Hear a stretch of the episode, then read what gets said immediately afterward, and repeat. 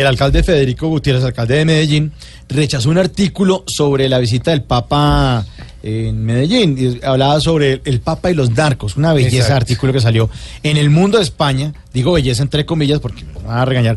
Escrito por el periodista José Manuel Vidal. Ajá. En ese periódico español, el Federico Gutiérrez aseguró que Vidal desconoce la realidad del país y la ciudad que ha luchado en las últimas décadas para borrar ese pasado doloroso.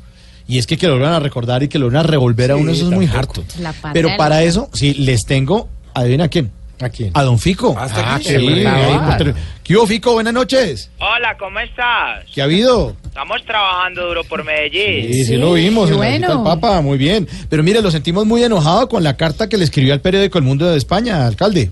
Claro que sí, Mauricio, y no solo en la carta. Yo los llamé por teléfono y todo. ¿Ah, sí? Sí. ¿Y qué les dijo? El mundo, ¿cómo estás? No, hombre. Estoy muy enojado por el titular que pusieron. Mm. No es justo que nos llamen país de narcos. Mm. Solo por el pasado que cargamos. Este ya es un... O sea, país de narcos, por favor. Se lo pueden preguntar a alias Britanga, alias Otoniel, alias Mi Sangre, alias Duncan, alias Inglaterra, alias Sebastián, que esto ya no es así. No, no, no, si no. no. quieren, sigo. No, deje, deje así. sí, deje. tranquilo, sí, alcalde. Nos queda claro. Mejor cuénteme cómo le fue con la visita del Papa en Medellín.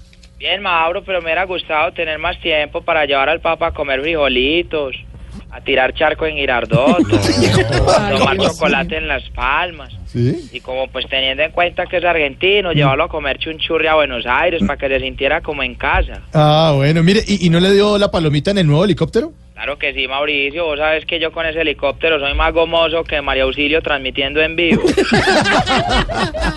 Ahí me lo monté y me lo llevé a dar una vuelta a Oriente. El problema es que en el aire pues el viento se le llevó el gorrito redondo, ese que se pone en la cabeza. Sí, el solideo. Y sí. nunca más lo volvimos a encontrar. Ay, ¿entonces qué hizo? No, pues gracias a Dios se me ocurrió ponerle una copa de Brasil en la cabeza. No. Nadie se dio cuenta del cambio y salió bien todo. No, no, ¿cómo que es la Copa de Brasil? No. Sí, Brasil. Bueno, muchas gracias, alcalde. No, a vos Mauricio, y recuerden, este país ya no es de delincuentes, como lo dice el mundo, eso, eso era antes.